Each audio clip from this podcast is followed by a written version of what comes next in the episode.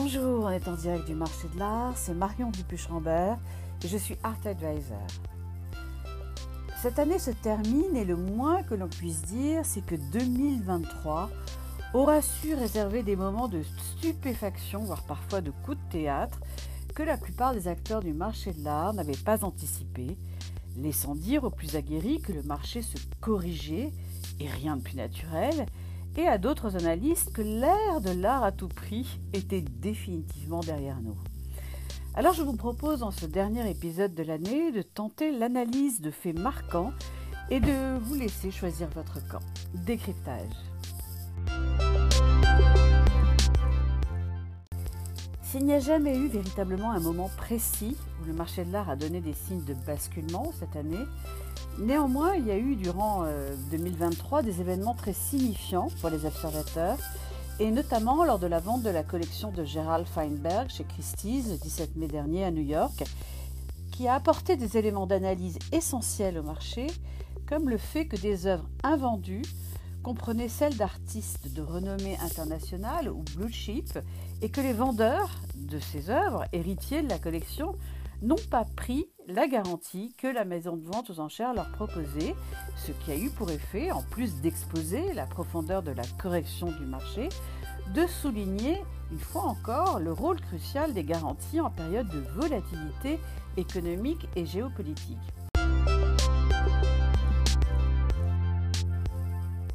Et je souhaiterais ici en donner une illustration très concrète. En octobre, à Londres, chez Sotheby's, a eu lieu la vente traditionnelle d'art contemporain de la Frieze Week,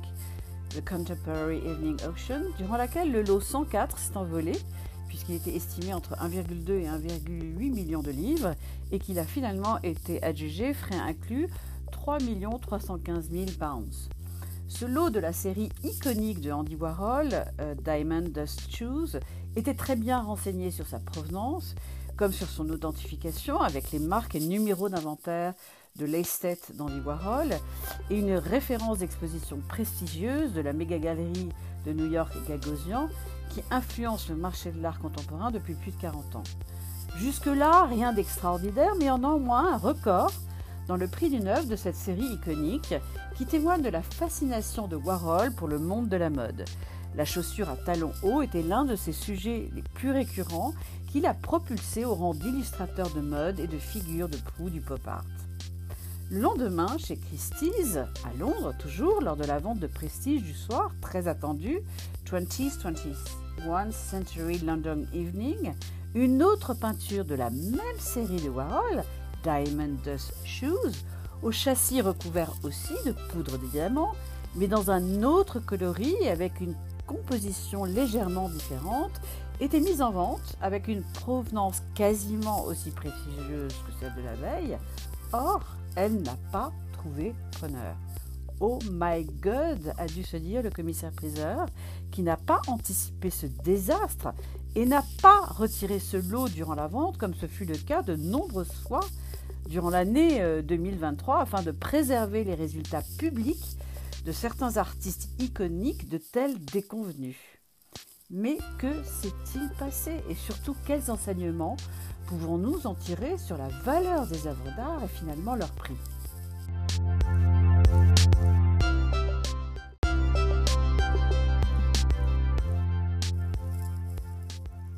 Pour rappel, dans cette minute pratique, et comme je n'ai eu de cesse de le faire auprès de mes étudiants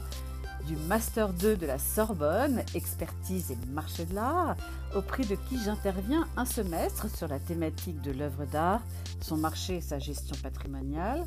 Si la valeur d'une œuvre d'art est certainement liée à ses qualités artistiques intrinsèques, voire à la cote de son auteur, son prix n'est finalement que le résultat d'une transaction, ce que jamais, au grand jamais, on ne doit confondre. Et nous en avons là une brillante illustration. Alors la seconde œuvre de Warhol, dont le prix est finalement nul, car elle a été invendue, était-elle de moindre valeur que la première qui a culminé à plus de 3 millions de pounds? Certainement, aux yeux du marché, la nouveauté là n'est pas liée à la cote de l'artiste, qui dans ce cas précisément est la même, puisque l'œuvre provient de la même série et donc de la même époque de création, ni bien sûr euh, de la thématique ou de l'exécution, puisqu'elles sont identiques, mais de la puissance artistique de l'œuvre en tant que telle, et peut-être aussi de son état de conservation. Et c'est cette force d'une œuvre, celle qui nous fait dire waouh quand on la regarde pour la première fois, ce que nombre d'entre nous appelons le wall power, soit la capacité d'une œuvre d'art à occuper l'espace visuel à travers une pièce pour attirer l'attention des regardeurs, qui me fait dire que le marché et les collectionneurs privilégient aujourd'hui, en ces temps incertains, garantis ou pas, la qualité réelle et incontestable de l'œuvre avant tout, au détriment d'une signature, voire même d'une provenance. Et si c'est tant mieux pour tous les art lovers, c'est une première tendance forte en 2023 à signaler.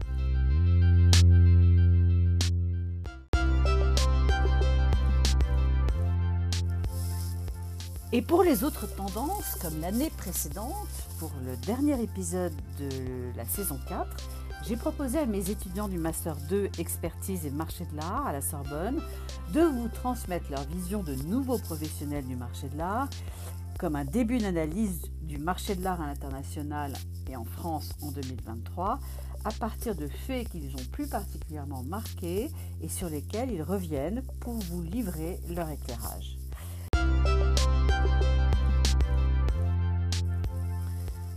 Et je tends le micro en premier lieu à Yuna, Ophélie, Yola et Sandrine qui ont souhaité évoquer de la façon la plus objective qu'il soit et à partir d'événements incontestables l'autocensure que semblerait s'imposer le marché de l'art en réaction aux conflits récents. En novembre, à quelques jours de la vente semestrielle consacrée à l'art du Moyen-Orient, Christie's Londres a retiré de son catalogue deux œuvres de l'artiste libanais Ayman Balbaki. La première représente un homme au visage dissimulé par un kéfier. La seconde dépeint un anonyme portant un masque à gaz et un bandeau rouge avec l'inscription Rebelle, inspiré des révoltes des printemps arabes. La décision de retrait est la conséquence de nombreuses plaintes sans que la nature de celle-ci n'ait été précisée. Parallèlement, la Legend Gallery de Londres a décidé d'annuler l'exposition consacrée à l'artiste d'origine chinoise Ai Weiwei à la suite de ses déclarations sur l'État d'Israël et l'aide des États-Unis. Artiste militant, il déplore que si la liberté d'expression est limitée au même type d'opinion, elle devient un emprisonnement pour l'expression. Ces exemples illustrent une censure de la part des acteurs du marché de l'art dans la diffusion d'œuvres connotées d'artistes engagés. Comment éviter cela à l'avenir afin de perpétuer une promotion intègre des artistes et de leurs œuvres à l'heure où les conflits éclatent dans de nombreuses régions du monde?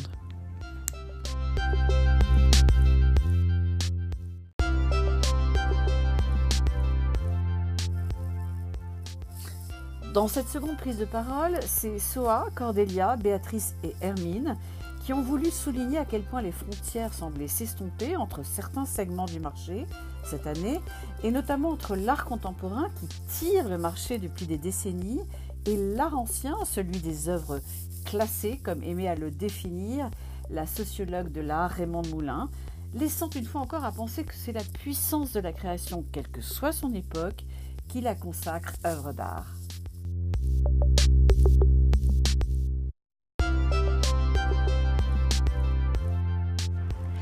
Avez-vous été surprise cette année de voir des sacs de shopping exposés devant l'allégorie de la richesse dans l'exposition L'argent dans l'art à la Monnaie de Paris? Ou encore des œuvres de ready-made devant des natures mortes du XVIIe siècle dans l'exposition des choses au Louvre? Ces choix d'exposition ont particulièrement estompé les frontières entre l'art contemporain et l'art ancien cette année. En dehors du cadre institutionnel, les foires ont tendance à proposer des ventes d'œuvres d'art anciens en dehors de l'art contemporain.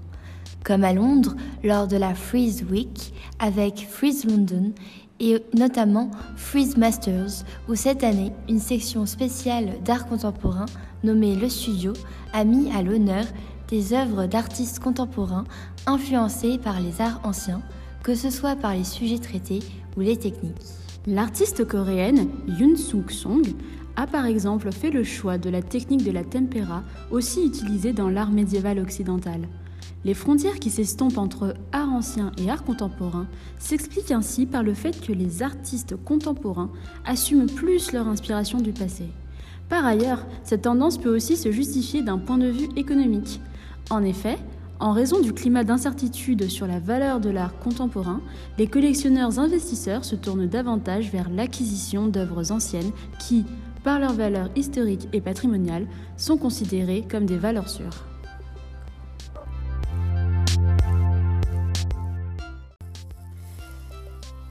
Puis retour en France grâce à Domitilia, Alexandros et Marat, qui ont choisi de donner un joli coup de projecteur à la quatrième place de marché mondial, la France, et sa ville lumière, Paris, nouveau leader européen pour le marché de l'art international.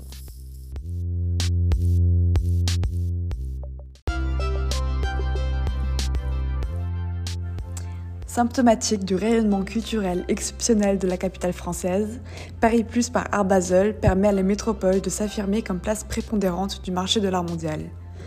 Édition parisienne d'Art Basel, qui est la plus grande foire d'art contemporain au monde, Paris Plus s'est tenu du 18 au 22 octobre 2023 au Grand Palais éphémère. Son directeur, Clément Delépine, peut se féliciter de cette deuxième édition qui a accueilli 38 000 visiteurs venus découvrir 154 galeries prestigieuses de premier plan. On relève plusieurs ventes notables qui ont consolidé la place de Paris sur le marché global, comme par exemple le record établi par la galerie David Zwirner, qui a vendu une peinture de l'artiste contemporain Kerry James pour 6 millions de dollars. En plus de cette foire de renom, d'autres facteurs mènent à l'émergence de Paris comme leader européen, notamment le Brexit, auquel l'effervescence de Paris est intimement liée depuis que la TVA française, de 5,5%, est devenue la plus basse de l'Union européenne. Elle dynamise ainsi le marché primaire et pousse les galeries à s'installer dans la capitale française. Les perspectives pour 2024 annoncent une intensification du phénomène parisien. On peut citer par exemple Christie's qui va jusqu'à arrêter ses ventes de dessins à Londres pour les tenir à Paris et à New York, ou bien encore l'installation de méga galeries comme Hauser Wirth en octobre dernier. Enfin, toujours dans l'Hexagone, Pierre-Henri, Xavier, Diane et Nathalie nous emmènent dans une chasse au trésor, et pas n'importe laquelle, car elle est véritablement unique en son genre. Cette année, parmi les nombreuses interventions de l'État en France pour enrichir les collections publiques, deux d'entre elles concernent des œuvres majeures. Il s'agit du Christ moqué de Cimabue, panneau de polyptyque peint vers 1280, et du panier de fraises des bois de Jean-Simon Chardin, peint en 1761. L'État français bénéficie d'un droit unique au monde appelé préemption, qui permet lors d'une vente aux enchères à l'autorité administrative de se substituer en tant qu'acquéreur au dernier enchérisseur. Cependant, il existe un autre processus, la classification de l'œuvre comme trésor national qui offre 30 mois pour trouver un financement pour acquérir l'œuvre. C'est par ce système que les deux chefs-d'œuvre peuvent rentrer dans les collections nationales. Tandis que le Chimabou est parvenu à réunir les 24 millions demandés pour rentrer au Louvre, le Chardin, adjugé à 24 millions d'euros, fait encore l'objet d'une campagne de financement sous la forme d'une souscription publique intitulée Tous mécènes. À ce jour, LVMH participe à hauteur des deux tiers du montant réclamé. Affaire à suivre. En attendant, le panier des fraises est visible salle 831 de l'aile Richelieu du Louvre. Alors allez-y.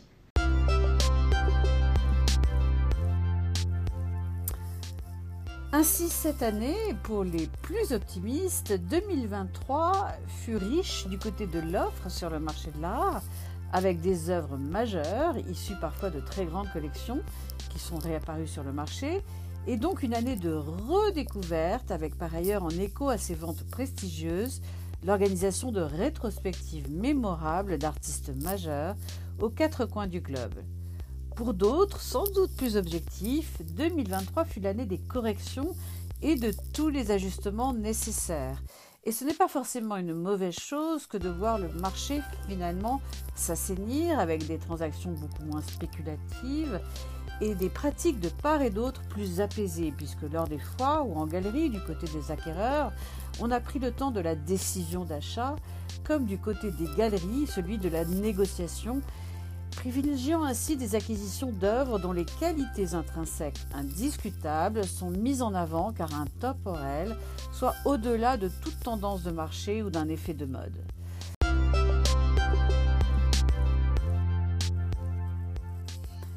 Alors si en 2023 le marché de l'art a su résister et démontrer une forme de résilience, parfois générée par certains artifices comme la pratique des garanties lors des ventes aux enchères, afin de soutenir les adjudications, il n'empêche que ces acteurs, dans leur ensemble, ont été impactés localement, mais aussi globalement, du fait des vicissitudes d'une économie mondiale ébranlée et de conflits géopolitiques si déstabilisants pour les mois à venir.